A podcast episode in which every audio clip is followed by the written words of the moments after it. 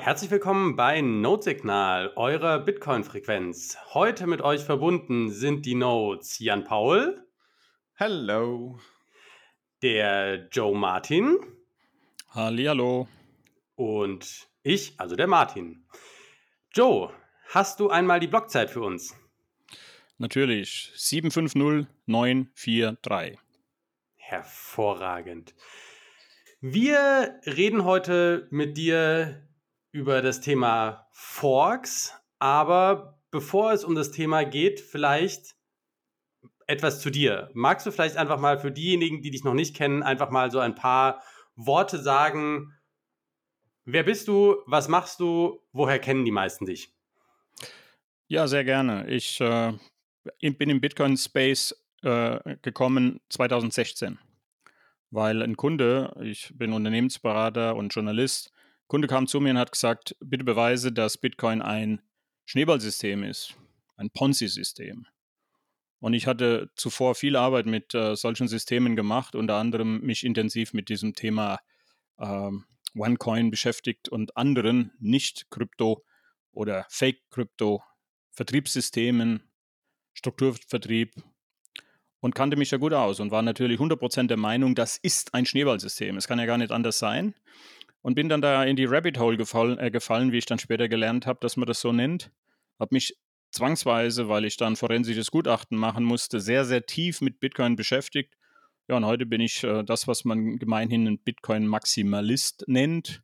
Ich habe durch Bitcoin gelernt, was ist Geld, wie funktioniert Geld, wie funktioniert unsere Euro, Dollar, Yen, also unsere Fiat-Währungen und bin heute absolut der Meinung und kann es beweisen, dass genau diese Fiat-Währungen, also Euro, Dollar und so weiter und so fort, das sind Ponzi-Systeme, also Schneeballsysteme.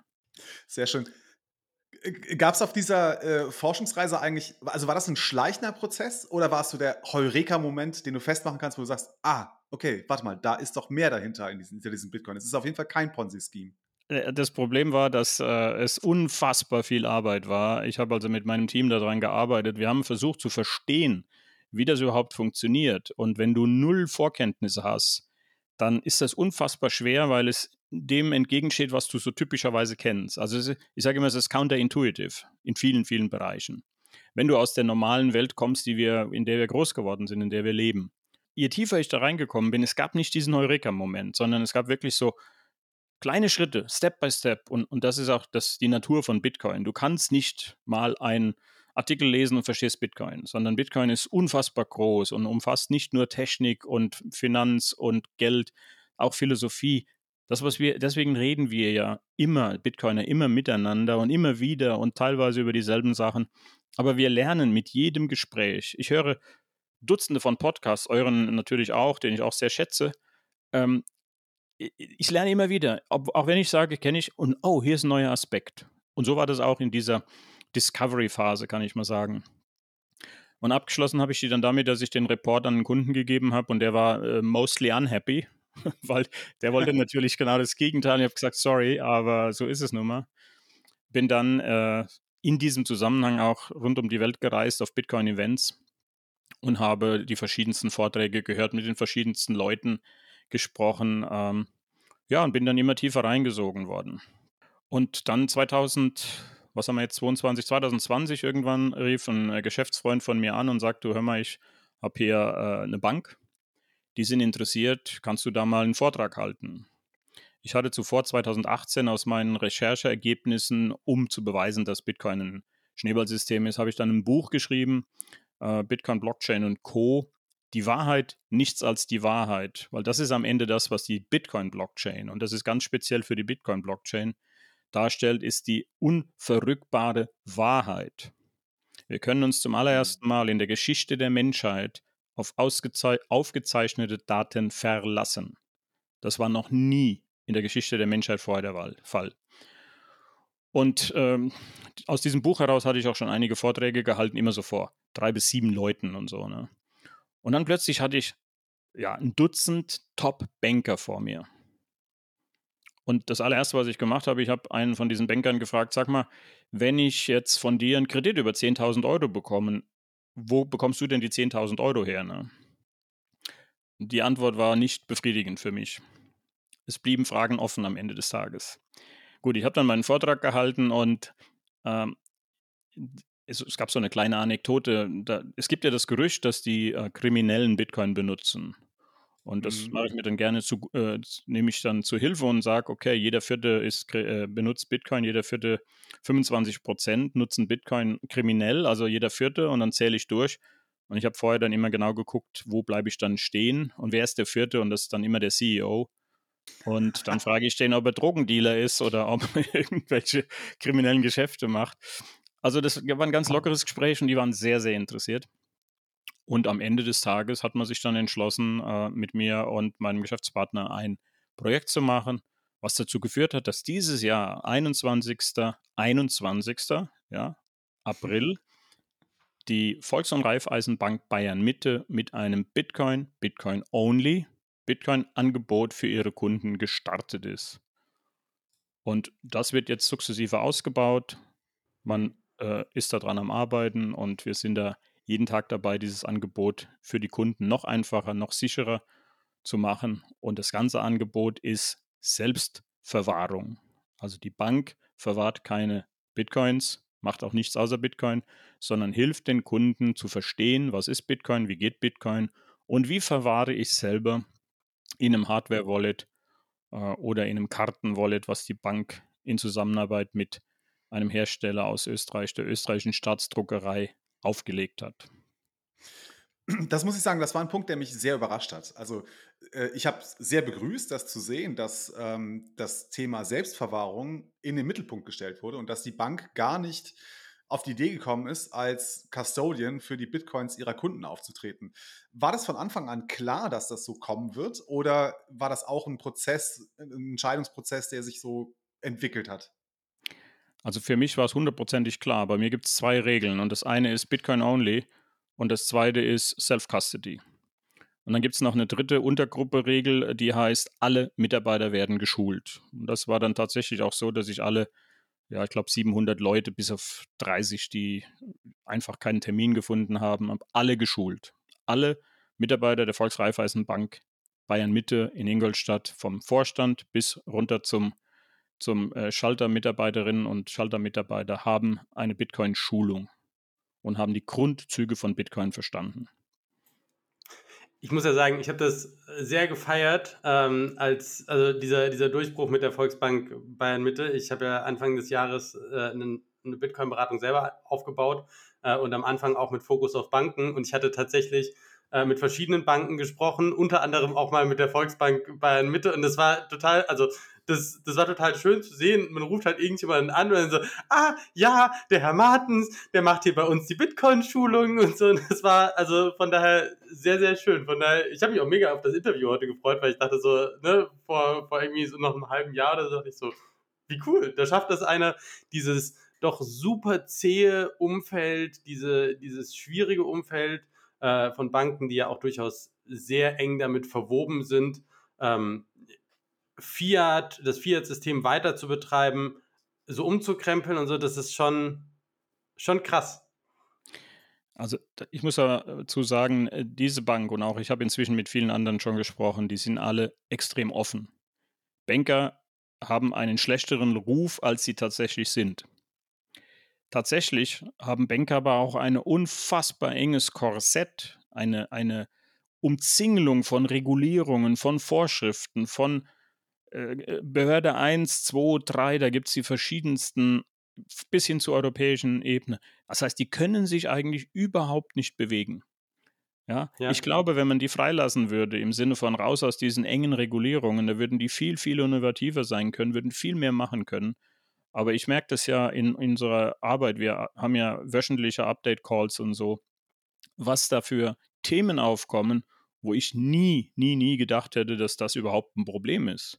Aber es ist ein Problem. Es ist von der Regulierung. Es ist eine Vorschrift. Die müssen zum Beispiel immer einen sogenannten Neuproduktprozess machen. In diesem Neuproduktprozess müssen sämtliche Abteilungen ihren Senf dabei dazugeben.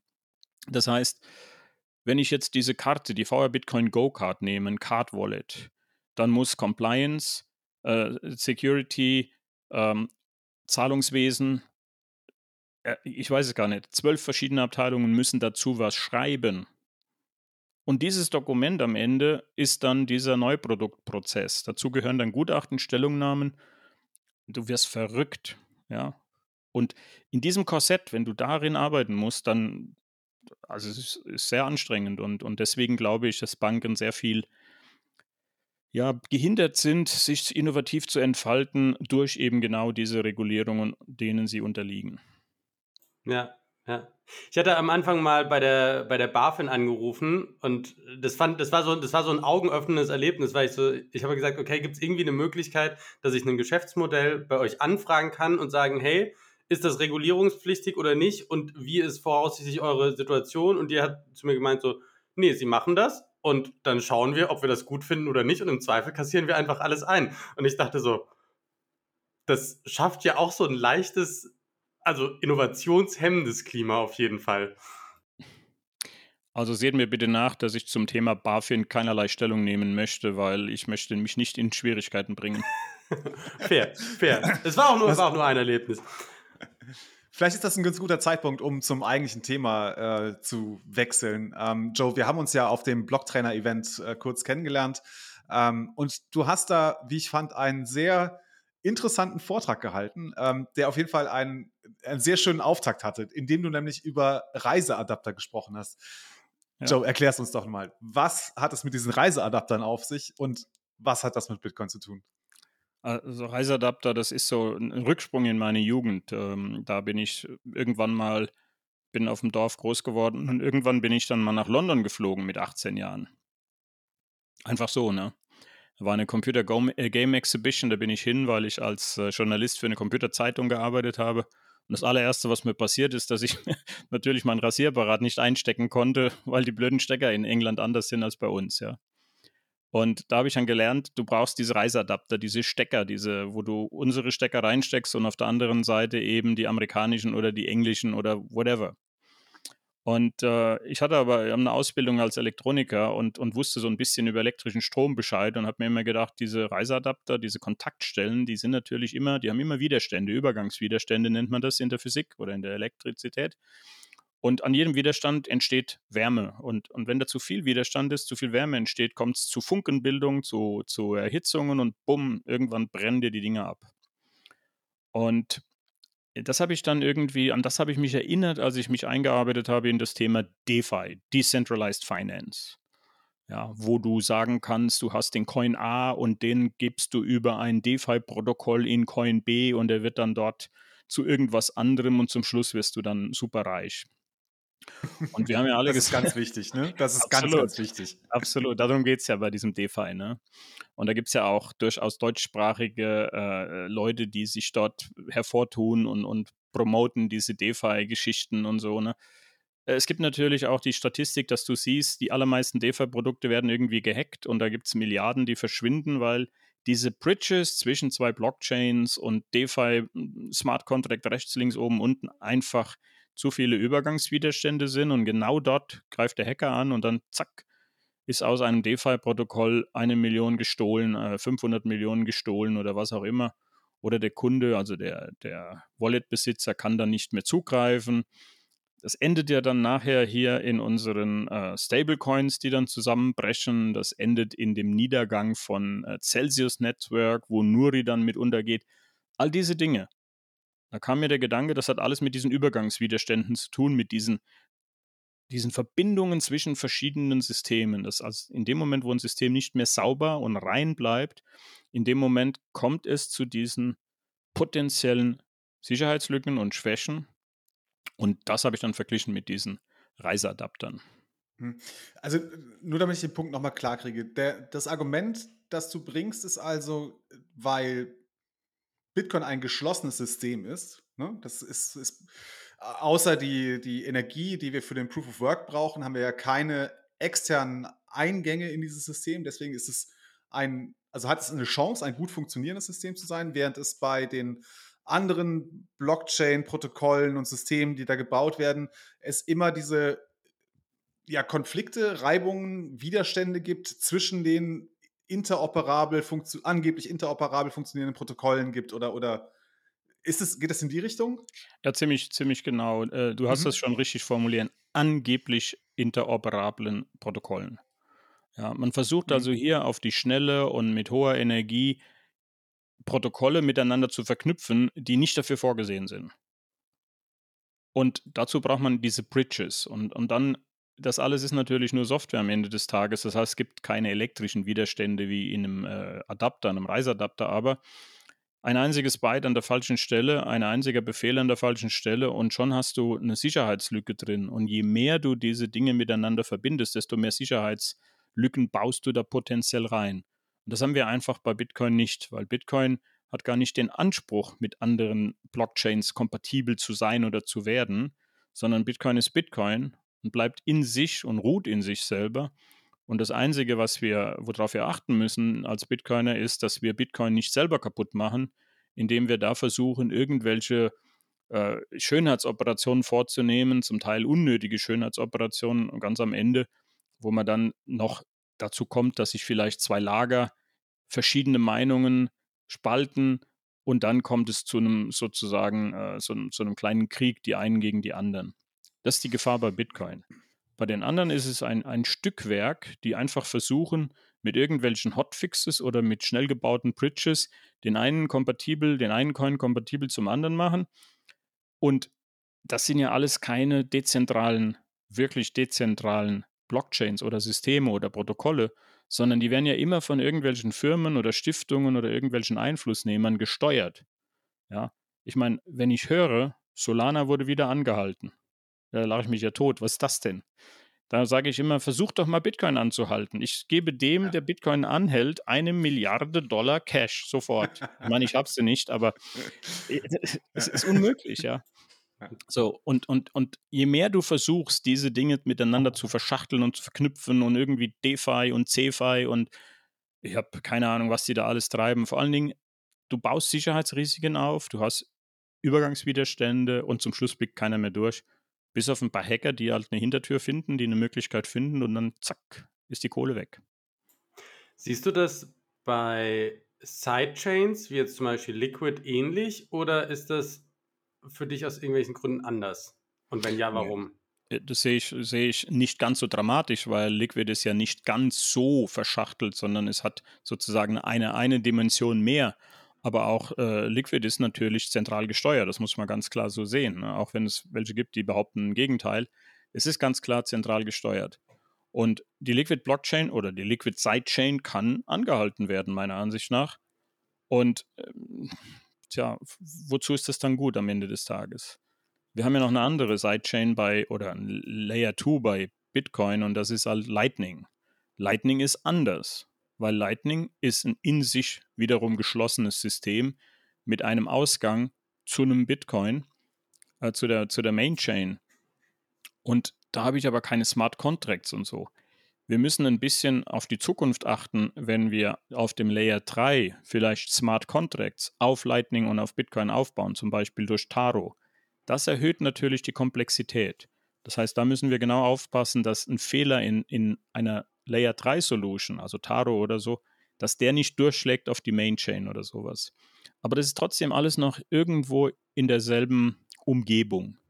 Während, wenn ich eine Polygon und eine Avalanche zusammenpacke und darüber noch einen Uniswap packe und dann ein You name it,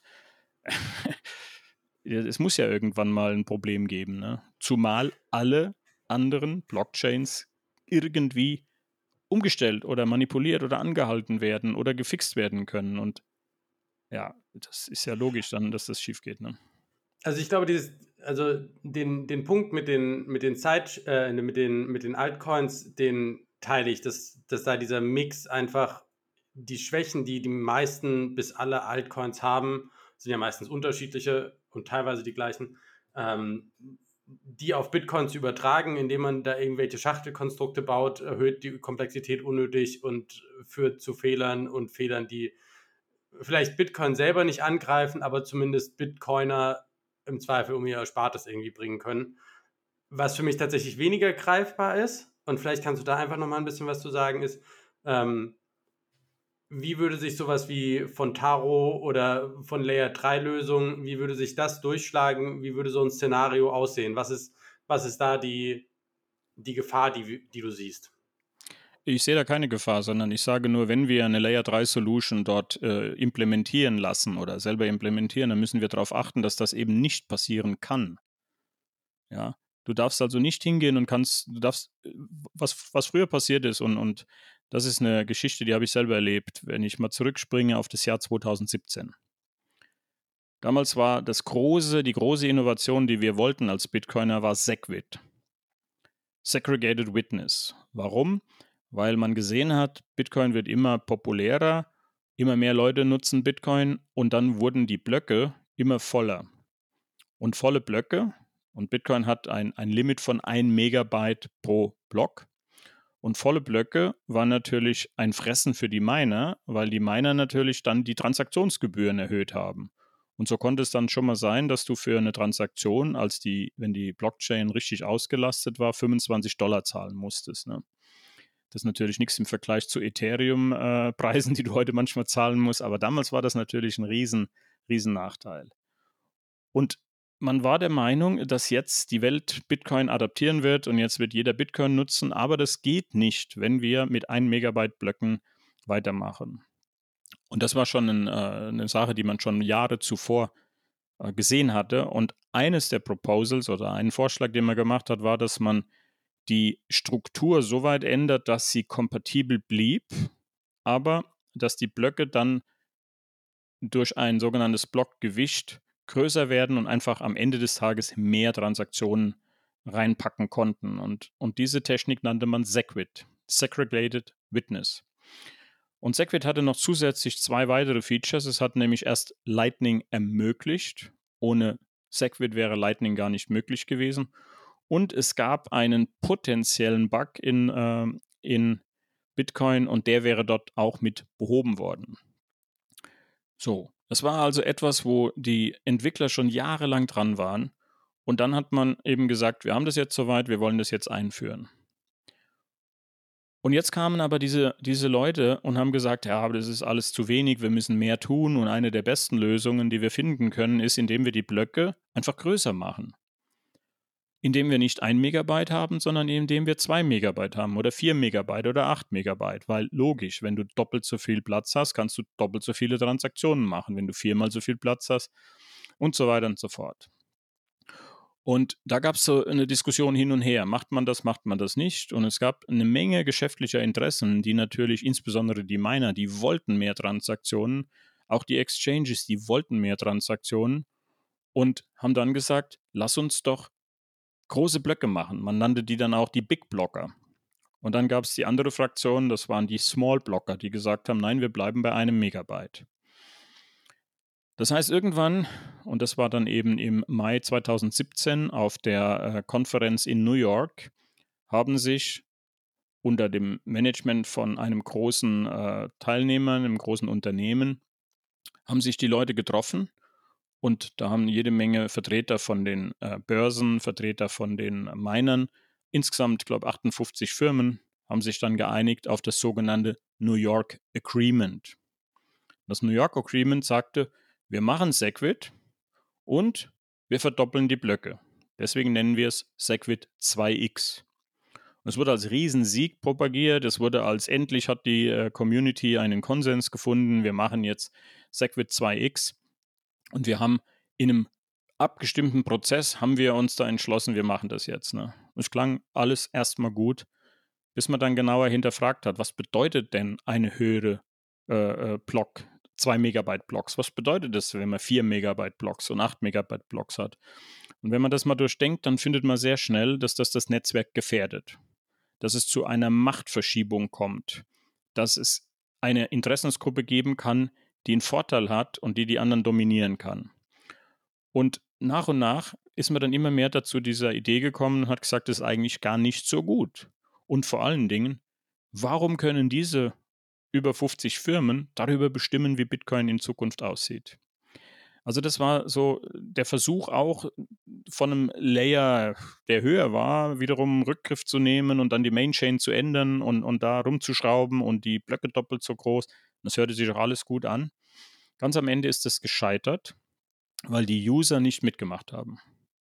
Weil die User, und das bist du, ich und jeder, der hier zuhört, wir sind die User. Wir haben alle gesagt damals, wir wollen das nicht. Wir wollen nicht, dass wir jetzt zwei Megabyte Blöcke haben, weil das führt in eine Situation, wo wir nicht mehr kompatibel sind, was ganz wichtig ist, und wo wir potenziell ausgegrenzt werden, weil, und das ist das offensichtlichste, der Nachteil von diesen 2, 4, 8 Megabyte Blöcken ist, dass du dann für deine Node, für deine Full Node, die heute bei mir dem, bei euch auch äh, auf dem Raspberry Blitz läuft, dafür brauchst du dann eben eine leistungsstarke Hardware, die dann unter Umständen schon wieder ein paar tausend Euro kostet und das kann sich nicht jeder leisten.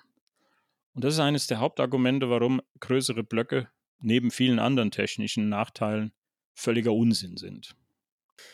Ich würde da ganz gerne einmal noch ein bisschen reingehen. Ähm, also zum einen, es gibt ein super Buch von Jonathan Beer, The Block Size Wars. Ähm, von, also der Autor Jonathan Beer war auch mit in New York mit dabei, der war auch bei verschiedenen von diesen Meetings dabei. Also der berichtet quasi aus der ersten Reihe ähm, über diese Block Size Wars. Es ist ein absolut spannendes Kapitel und ich glaube auch, das, was du gerade erzählt hast, Joe, das, das zeigt das schon. Das ist wirklich ein, da ging's, da stand einiges auf dem Spiel. Ähm, der Punkt, den ich gerne noch mal ein bisschen klarer machen wollte, war, ähm, wenn wir Segwit 2x ähm, uns dafür hätten entschieden, dann hätten wir die Block-Size-Größe ja von 1 Megabyte auf 2 Megabyte erhöht gehabt. Genau. Das hätte dazu geführt, dass wir einen Hardfork haben, weil nämlich die alten ähm, äh, Bitcoin-Versionen ähm, diese neuen Blöcke mit 2 Megabyte zurückgewiesen hätten. Die kamen nämlich noch das Hardcap-Limit von 1 Megabyte. Genau. Ähm, Genau, und das war also eine, ein Grund war, das hast du angesprochen, ne? wir, wir, müssen halt diese Rückwärtskompatibilität sicherstellen. Das wäre mit Segwit 2x nicht gegeben. Der genau. zweite Punkt ist sicherlich das, was du auch gesagt hast, ne? dass ähm, die erhöhten Anforderungen an die Hardware und somit an die Kosten, an das, äh, für die Kosten für das Betreiben eines Fullnodes, die werden dann immer höher, je größer ne, die, die Anforderungen an das Gerät sind.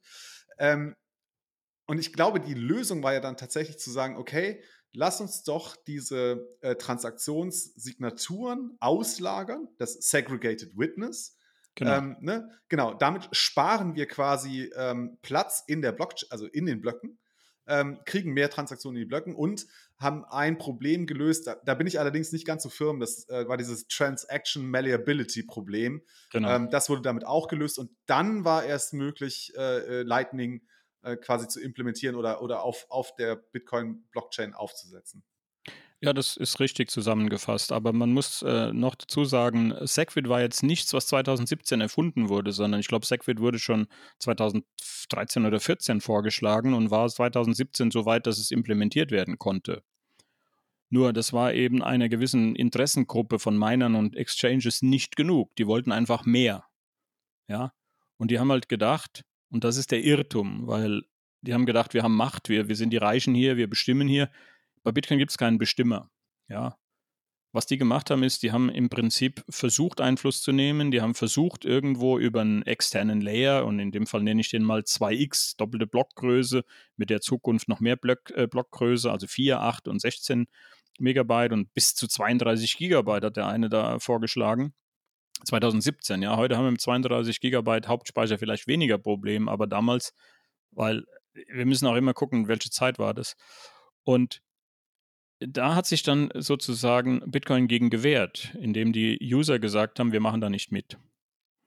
Ja. ja darf ich da einmal einhaken, weil das finde ich ist immer so ein, mm, ein, ein Narrativ, was wir irgendwie teilen, bei dem ich aber gar nicht sicher bin, ob und wie vielen Leuten bewusst ist, wie genau das funktioniert. Ich habe mal, ich hatte eine ähnliche Diskussion mit René Pickard zu dem Thema, ähm, wie wir eigentlich sicherstellen können, dass wir den Konsensus haben, den wir haben wollen. Ähm, und habe daraufhin mal angefangen, mit allen möglichen Leuten zu reden und gefragt, wie genau bestimmt man denn eigentlich, ob ein Update eingeführt wird oder nicht? Wie genau entscheidet man denn darüber? Und ich fand das ganz spannend, weil äh, ich würde sagen, 80 Prozent mindestens wussten es nicht. 80 Prozent, und ich wusste das tatsächlich äh, auch, bevor ich mich mit der Frage ein bisschen auseinandergesetzt habe, auch nicht. Ähm, wie verhindert man eigentlich ein Update? Wie signalisiert man das eigentlich? Wie entsteht dieser Konsens? Weil die, die ganzen Plebs da draußen, die ganzen Bitcoin-Benutzer treffen sich ja nicht irgendwo und sagen, Segwit ja, Segwit 2x9, Ähm, wie läuft dieser Prozess ab? Wie genau wäre, wehrt sich die Community gegen ein Update? Also das ist relativ simpel, weil jeder, der eine Full Node laufen lässt, und Full Nodes sind tatsächlich das integrale, das Herzstück von, von Bitcoin, ja. Die Miner behaupten natürlich, sie seien das Herzstück, aber das ist natürlich Blödsinn. Tatsächlich sind die Full Nodes, die, die Full Nodes betreiben, das sind die Entscheider am Ende des Tages, weil die entscheiden, ob sie eine neue Version der Software aufspielen oder nicht. Ja, meine Bitcoin Core Node läuft auf einer bestimmten Version. Diese Version ist von den Bitcoin-Developern freigegeben, ist als Open Source auf GitHub, kann jeder anschauen und wird auch sehr genau angeschaut von vielen, vielen Experten.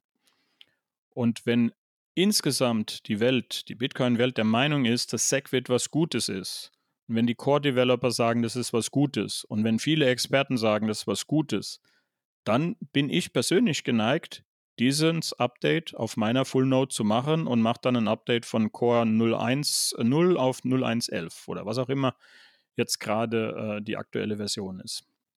So, und damit habe ich die Entscheidungsfreiheit. ich kann bestimmen, welche Blöcke ich akzeptiere.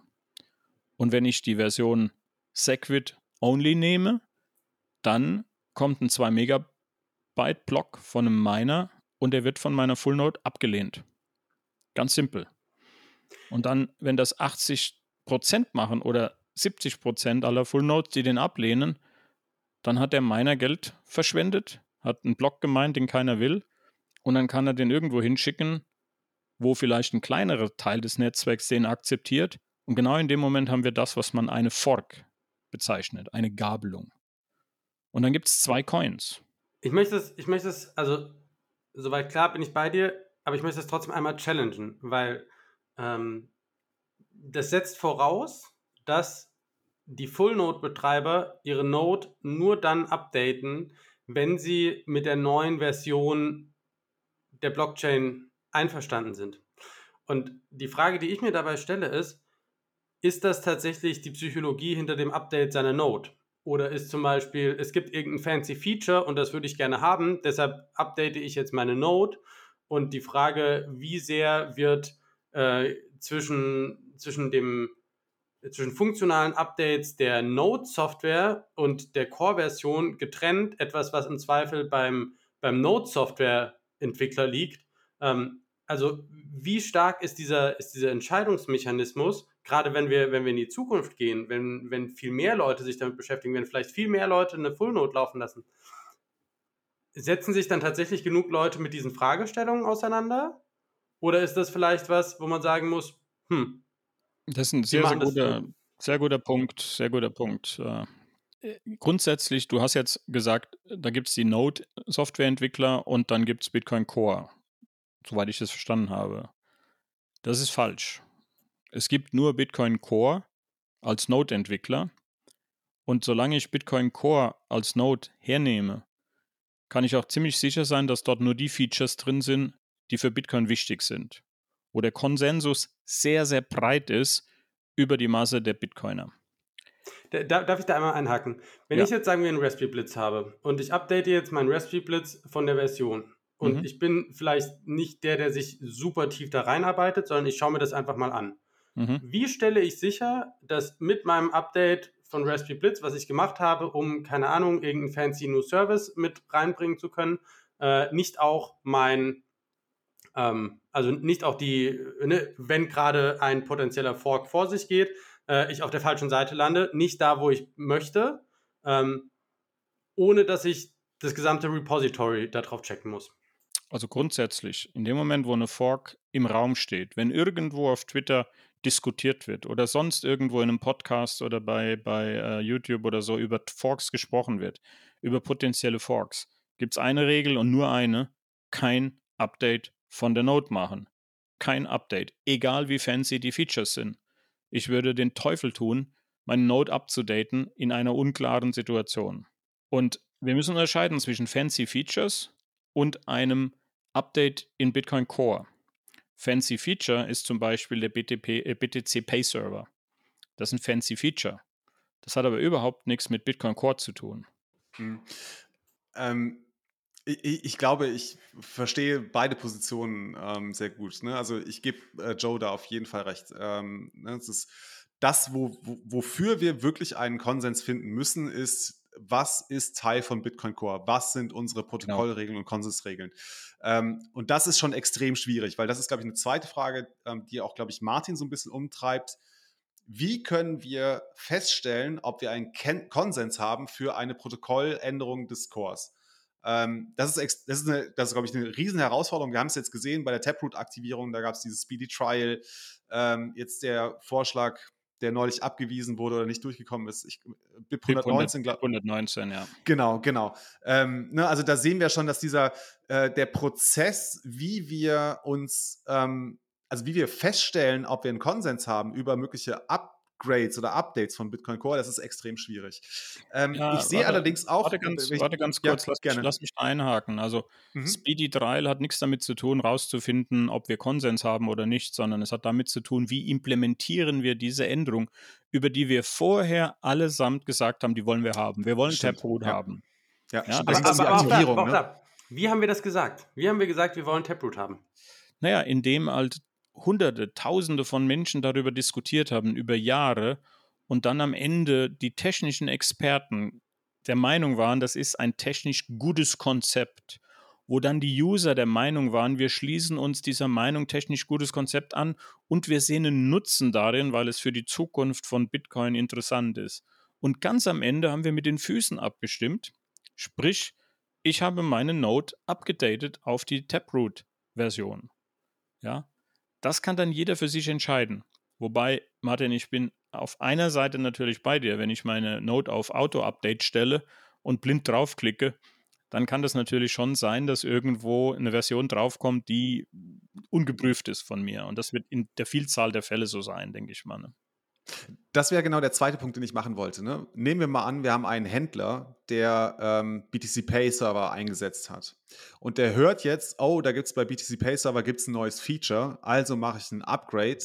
Winer Node. Ich habe, weiß nicht, ich habe halt einen Raspberry Blitz oder eine MyNode oder eine Umbrel oder was auch immer, so eine Implementierung ja. laufen. Ja. Und hole, der, dieser Händler holt sich dann quasi über das Update seiner schönen ähm, ne, äh, Node-Implementierung, äh, die, die er da hat, holt er sich halt das Core-Update rein, das er vielleicht gar nicht wollte, weil er es nicht wusste oder wie auch immer. Also da sehe ich schon den Punkt von Martin sehr genau, dass das natürlich ja. etwas ist, was wir, also wo, glaube ich, noch wirklich offen ist, wie wir das Thema Upgrade wenn es zu einer größeren Verbreitung gekommen ist, wie wir das handhaben. Es ist jetzt schon schwierig und es wird in Zukunft noch viel schwieriger werden. Definitiv. Und, und am Ende, die Gatekeeper hier sind die Core Developer, die letztendlich ja entscheiden, das sind glaube ich im Moment noch sechs oder sieben, die entscheiden, pushen wir ein Update raus oder nicht. Und wir müssen dafür sorgen, dass diese Leute integer sind. Ja. Und da es ja mindestens mal sechs oder sieben sind, vielleicht müssen es später mehr werden, aber irgendwo ist es dann auch nicht mehr händelbar, muss man einfach sagen, die müssen sich gegenseitig so ein bisschen kontrollieren. Und die haben auch schon sehr häufig gezeigt, dass sie sehr, sehr sorgfältig arbeiten und sehr nachdenklich sind und nicht mal schnell was machen. Vergleichen wir es mal mit, mit Ethereum. Da wird halt eine, Hard, äh, ein Hardfork, also eine Codeänderung gemacht, nur weil äh, irgendwelche Leute nachts eine Eingebung hatten und am nächsten Tag wird was reingecodet und dann übernächsten Tag ist jetzt übertrieben schnell, aber vom Prinzip und dann haben die eine neue Version dann sind 40 Prozent der Nodes, die nicht mehr laufen und dann stellt sich Vitali Buterin hin und sagt, ja, die sollen halt updaten, damit sie wieder dabei bleiben können. Ne? Und, und, das ist, da, da würde ich gerne einmal drauf eingehen, weil ich glaube, das ist ein ganz wichtiger Punkt. Wenn wir, also ich, ich würde es mal, vielleicht wird es in einem Szenario ein bisschen klarer, wenn wir sagen, pass auf, wir haben folgendes Szenario. Es steht ein gepushtes Update im Raum, mhm. was die Userbase an sich nicht will, ähm, aber was Player wie Miner, Exchanges, Händler wollen. Das wird nicht, das kann nicht funktionieren, also das kann nie passieren, weil die müssten ja dann die Core-Developer überzeugen. Und Core-Developer. Also das wäre mal, sagen, sagen wir, du hast, du hast Core-Developer, die ein Update rausgepusht haben, was die Userbase nicht will. So. Das, also das Szenario halte ich für artificial, für künstlich, weil äh, die Core Developer, die wir bis heute hatten, immer, in der Masse, also in Summe, waren immer userfreundlich und niemals industriefreundlich. Aber das ist ja ein Trust-Issue. Also das kann man jetzt natürlich sagen und das mag in der Vergangenheit so sein und das mag vielleicht auch für immer so sein.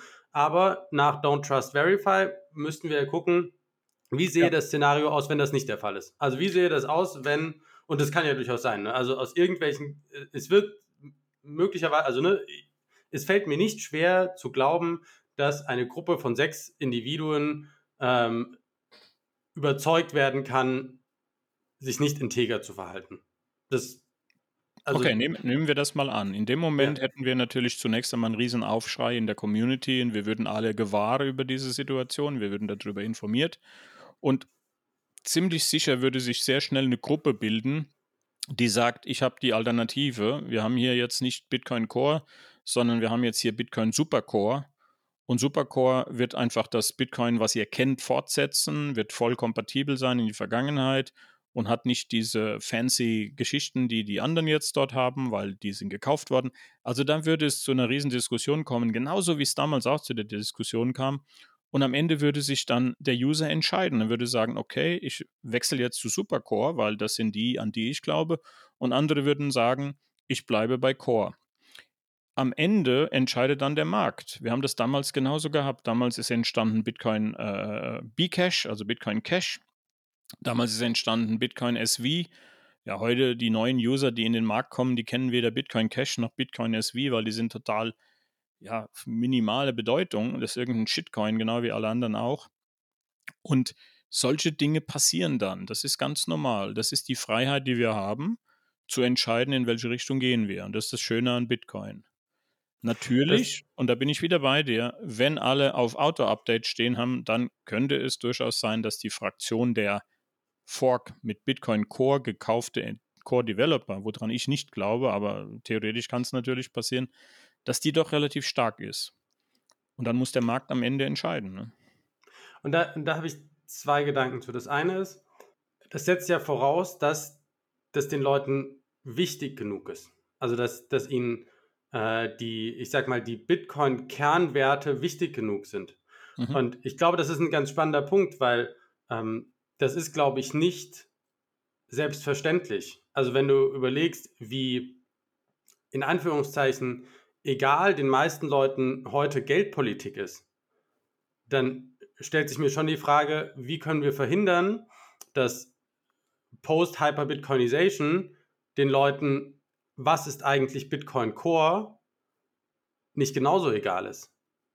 Ja, da bin ich äh, deiner Meinung und das äh, erreichen wir dadurch, indem wir solche Podcasts machen und viele andere Aktivitäten, wo wir einfach Bitcoiner informieren, wo wir Bitcoiner letztendlich in die Gemeinschaft aufnehmen, die die Werte teilen.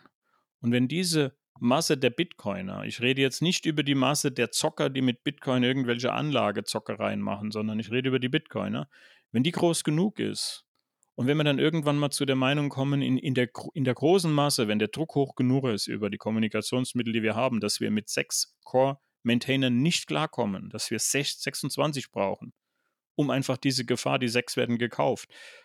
Das, das ist ein Prozess, der sich über die Jahre entwickeln muss. Und wir müssen immer aufpassen. Wir müssen immer alarmiert sein. Wir müssen immer die Ohren und die Augen offen halten und gucken, ob da irgendwo ein, ein Angebot kommt, dem wir nicht widerstehen können und genau dann doch widerstehen. Ne? Hm.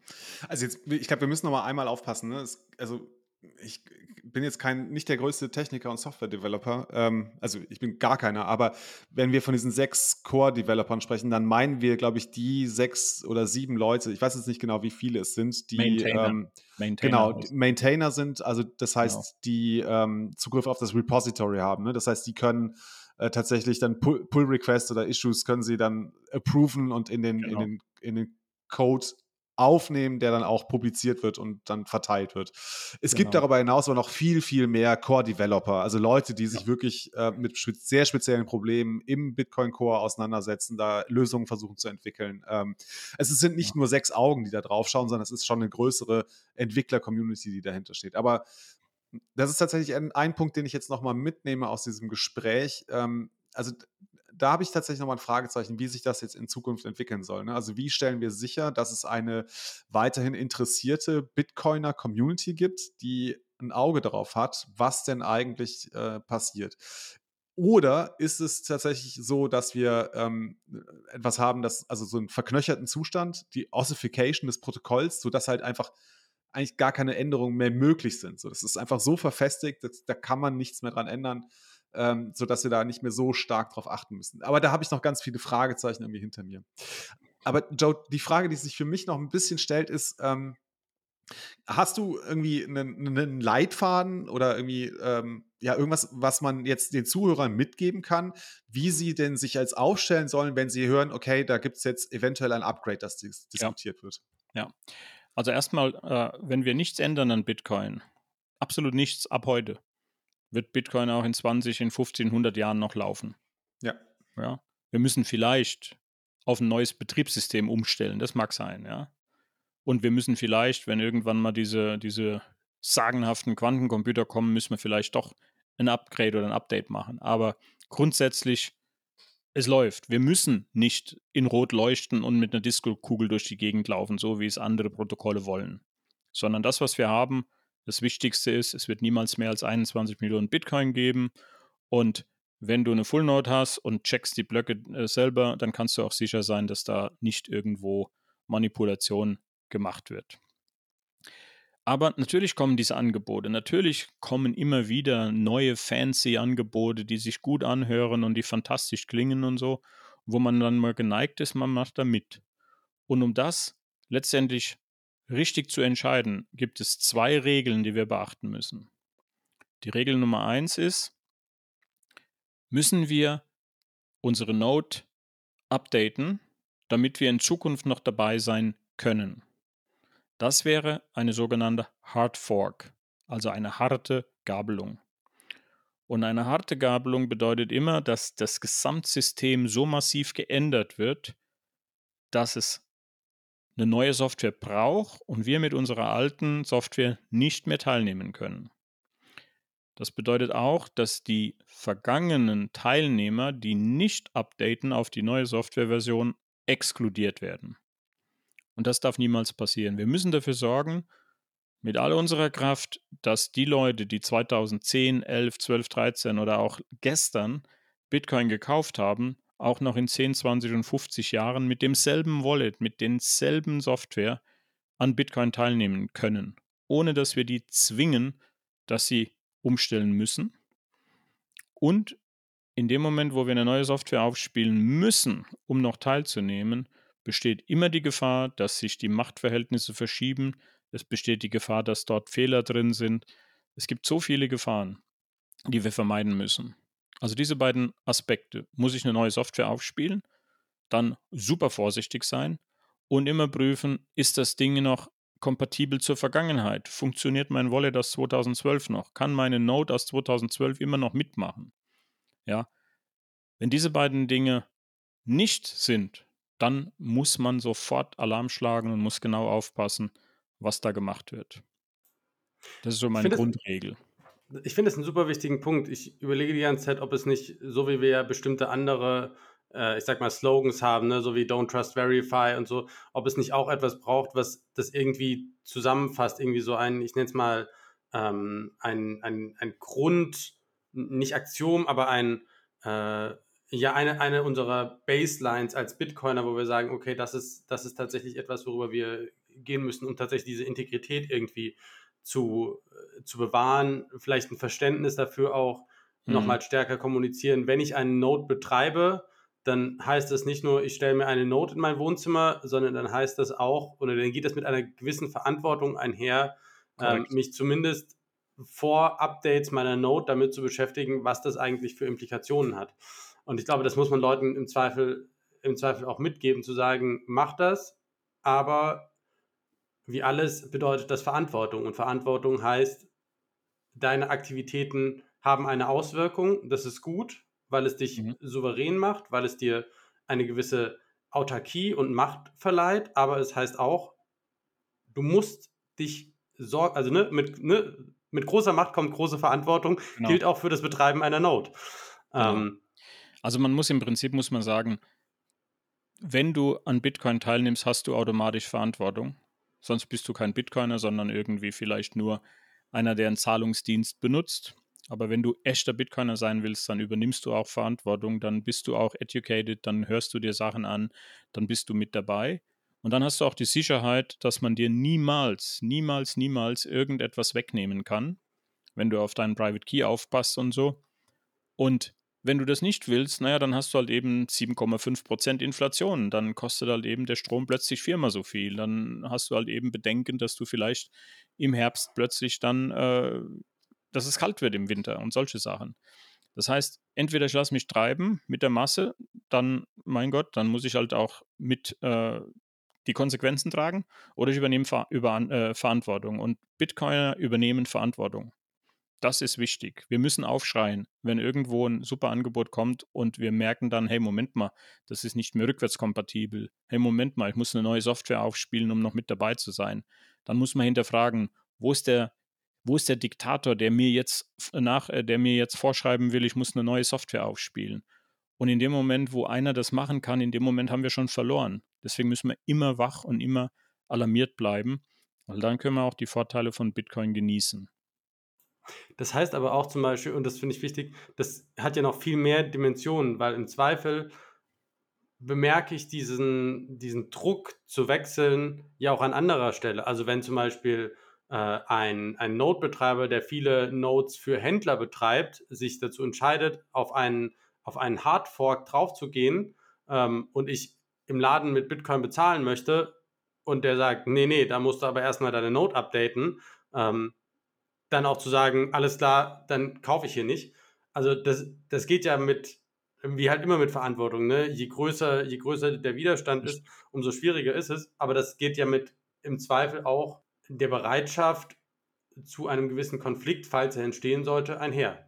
Absolut. Jede, jede Verantwortung ist potenziell ein Reibungspunkt mit einem anderen. Das ist ja, liegt ja in der Sache an sich. Ne? Und eins darf man nicht verkennen, und, und das ist vielleicht das Allerwichtigste äh, heute. Bitcoin ist keine Demokratie, äh, Demokratie. Das ist ganz wichtig, dass man das versteht. Wir können nicht hingehen und können sagen, wir stimmen jetzt mal ab, wie Bitcoin in der Zukunft sein wird. Beziehungsweise, das ist eigentlich genau das, was wir tun. Wir haben einen Prozess, der Jahre dauert, bevor eine Änderung überhaupt eingeführt wird. Und in diesen Jahren sind alle beteiligten Gruppen heftig am Diskutieren und am Disputieren. Und deswegen ist auch, du hattest vorhin äh, den BIP 119 angesprochen. BIP 119 ist deswegen gescheitert und musste auch deswegen scheitern, weil nicht darüber diskutiert wurde. Wenn ich heute hingehe, also BIP nur für die Zuhörer ist ein Bitcoin Improvement Proposal. Da kommt also einer, der sagt, hey, ich habe eine gute Idee für Bitcoin und ich glaube, das sollten wir in Bitcoin machen. Und wenn das einer ist mit drei Followern und die sagen alle, das ist eine super Idee, dann ist das keine Diskussion, dann ist das keine Abstimmung, dann ist das kein Konsens, den man über Jahre äh, dort herbeiführt. Wenn wir schauen, dass Segwit und auch Taproot jeweils ein paar Jahre gebraucht haben, bevor sie überhaupt so weit waren, dann ergibt sich automatisch, wie aufwendig dieser Prozess ist. Und in diesem Prozess, das ist keine Demokratie, sondern das ist ein heftiges Tauziehen hin und her. Mhm. Weil eine Demokratie würde bedeuten, wir gehen einen Konsens ein, wir machen einen Vergleich, jeder kommt jedem ein bisschen entgegen. Das ist genau das, was 2017 passiert ist mit Segwit 2x. Die Miner wollten kein Segwit, aber die Miner wollten doppelt so große Blöcke. Und dann haben sie gesagt, wir lassen Segwit zu, wenn ihr gleichzeitig doppelte Blockgröße zulasst. Also Tit for Tat, wir geben euch was und ihr gebt uns was. Und das haben wir nicht in Bitcoin. Das ist nicht so. Ja? Wir haben keine Fraktionen, sondern wir haben lauter Individuen und jeder diskutiert mit jedem und irgendwann ist so ein Groundswell, nennt man das im Englischen, also eine, eine vorherrschende Meinung da und die wird dann eben hochgetragen. Aber diese vorherrschende Meinung ist nicht 50-50 oder 51-49, sondern das muss eine überwältigende Mehrheit sein von Leuten, die sagen, wir machen da mit. Und natürlich haben solche Leute, die viele Full Nodes betreiben und die dann den Update einspielen, ohne dass der Händler es weiß, die haben natürlich eine gewisse Macht. Aber auch nur begrenzt am Ende des Tages, weil irgendwann komme ich dann mit meinem Wallet und beim Händler funktioniert es nicht, weil die neue Software ist ein Hardfork, also sprich, Core hat dort was eingebaut, was mit meinem Wallet nicht mehr kompatibel ist und dann sage ich mit dem Händler, hey, ich habe doch hier Bitcoin, was willst du? Warum nimmst du das nicht? Und dann sagt der Händler, tut mir leid, zahl mich lieber mit Euro. Dann kommt der zweite und der dritte und der vierte und irgendwann geht der Händler dann hin, ruft seinen Software-Heini an und sagt, hey, was hast denn du da gemacht? Ja, und das sind die Reibungspunkte. Und an der Stelle kommt es dann im schlimmsten Fall zu einer Fork. Dann hat man eine kleinere Geschichte wie Bitcoin Cash oder Bitcoin SV oder sowas. Damit müssen wir leben. Wir müssen nur schauen, dass der Mainstream, also die Masse, irgendwo zu einem Konsens kommt. Und zwar durch Reibung, durch Diskussion, durch Testen, durch Machen, durch jahrelanges Miteinander diskutieren. Und deswegen ist Bitcoin auch in der Entwicklung wesentlich langsamer als vergleichbare DeFi-Protokolle, die über Nacht entstehen oder irgendwelche Forks, die da irgendwo von irgendwelchen Entwicklergruppen von der Firma gemacht werden. Das ist anders. Wir müssen Bitcoin anders bestehen, verstehen, begreifen und, und auch die Verantwortung übernehmen. Das ist ein super Sendungstitel. Bitcoin ist keine Demokratie. Und ich stimme dir wirklich damit zu. Ne? Wir können nicht auf Mehrheitsentscheidungen zurückgreifen, weil wir halt immer die Gefahr haben, wenn wir so eine 51 zu 49 äh, Entscheidung ja. haben, dann kommt es zu einem Fork. Dann verliert das Netzwerk ne, die Hälfte seiner User. Und das wollen wir nicht. Also das, in, das können in wir nicht. In der Demokratie ist es ja zum Teil noch schlimmer, wenn wir mal schauen, die jetzige Situation in Deutschland, ja, wie viele unserer Wähler haben den jetzigen Bundeskanzler denn gewählt, tatsächlich? Ja? Oder nimm die USA mit ihren Wahlmännern. Ich meine, diese Art der Demokratie ist zwar für ein politisch-soziales Miteinanderleben ganz gut, aber sie würde Bitcoin gefährden. Und deswegen müssen wir bei Bitcoin eine andere Art der Demokratie einführen, die einfach heißt, wir reiben uns so lange aneinander, bis wir alle überzeugt sind. Genau, also da fand ich deine Diskussion gar nicht, äh, äh, Definition gar nicht so schlecht, dass du sagst, es ist ein Prozess zur Konsensfindung, der aber halt sehr viel Diskussion und auch Disput ja. beinhaltet. Wir müssen uns halt einfach die Köpfe einschlagen, bis wir uns geeinigt haben. Ja, ver verbal, verbal die Köpfe einschlagen. Ja, natürlich, natürlich, natürlich. Aber das Schöne ist ja, selbst wenn jetzt einer käme, wenn jetzt einer käme und würde mir eine Kanone an den Kopf halten, dann würde ich vielleicht ein Update machen, weil bevor der mir den Kopf wegschießt, mache ich ein Update aber dann würdet ihr keins machen. Das ist die Schönheit, die, die, die Beautiful Decentralization, also die Schönheit der Dezentralisierung. Es gibt halt keinen Satoshi Nakamoto, dem ich die Kanone an den Kopf halte und sage, du machst jetzt den Code anders. Vielleicht war das, was Satoshi gemacht hat, das Beste, was er für Bitcoin tun konnte, nämlich einfach zu verschwinden. Es gibt keine Leitfigur mehr. Es gibt einen Mythos, aber es gibt keine Leitfigur, die irgendjemand bedrohen kann. Ja, und es gibt auch keine Leitfigur, die ein Interesse hat, ein wirtschaftliches Interesse, die aus irgendwelchen monetären Gründen sagt, ah, wir müssen das dahin steuern oder dahin steuern. Nein, es sind wir alle. Es sind Zehntausende, Hunderttausende, Millionen von Menschen inzwischen, die sich aneinander reiben und aus diesem gesamten muss ein äh, Konsens rauskommen, wie wir Bitcoin weitermachen wollen. Und die gute Nachricht ist, wenn wir das nicht rausfinden in der nächsten Woche oder in der übernächsten Woche oder in einem Jahr, dann spielt das gar keine Rolle, weil Bitcoin läuft trotzdem weiter. Bitcoin ist es egal, ob wir uns alle einigen oder nicht. Bitcoin läuft weiter. Alle zehn Minuten im Durchschnitt neuer Block. Und in der Theorie, und das finde ich ist auch nochmal ein guter Punkt, selbst wenn sich aus einer Kombination von maximal ungünstigen und blöden Umständen 60 Prozent der Bitcoin-Nutzer dazu entscheiden, auf, keine Ahnung, Bitcoin Crash zu gehen, also einen unsinnigen neuen Hardfork, ähm, dann hättest du ja immer noch ein kleineres Netzwerk und die beiden würden ja wiederum im Wettbewerb eines freien Marktes gegeneinander auftreten und dann müsste sich ja theoretisch das kleinere Bitcoin Cash gegen das größere Bitcoin Crash, äh Quatsch, das kleinere Bitcoin gegen das größere Bitcoin Crash durchsetzen, weil es ja so die Theorie das Bessere ist. Und wenn es das nicht ist, dann würde es sich auch nicht durchsetzen, was ja der Grundgedanke ist, den wir als Bitcoiner irgendwie haben. Richtig, genau. Wobei das Kleinere und Größere ist immer hier die Frage, weil wir haben natürlich eine Vielzahl von Teilnehmern und die Definition klein-groß entscheidet sich nicht am Tag der Fork, sondern eine Fork, also diese Hard Forks, das heißt, wir ändern den Code dramatisch, so wie es Bcash, diese Bitcoin Cash Leute gemacht haben. Die hat ja eine Menge Konsequenzen, die die überhaupt nicht überdacht haben, die plötzlich kamen zum Beispiel die Mining Difficulty, die dann plötzlich abgestürzt ist, was zu Riesenproblemen geführt hat. Also Bitcoin ist so konstruiert, dass eine Änderung, eine massive Änderung zu Folgeschäden und Konsequenzen führen kann, die nur schwer vorher absehbar sind. Weil dafür ist das System schon wieder komplett zu komplex. Und wenn du da nicht aufpasst und irgendwas machst, dann hast du nachher einen Bitcoin-Crash.